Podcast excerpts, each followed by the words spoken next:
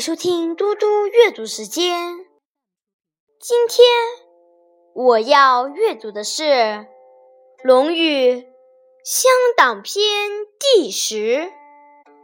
见其摧者，虽瑕必变；见灭者，于古者，虽谢必以貌。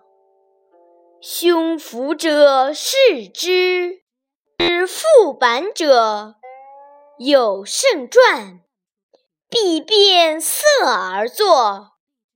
迅雷锋烈，必变。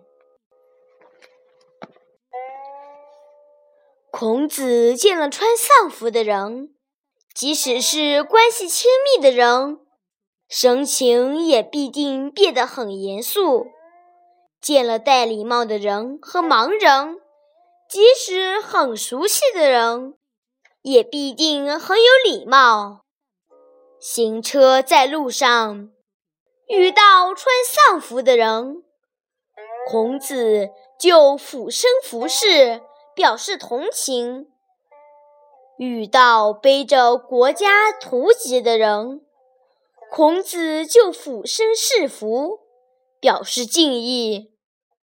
有丰盛的宴席，孔子必定改变神色，起身对主人表示谢意。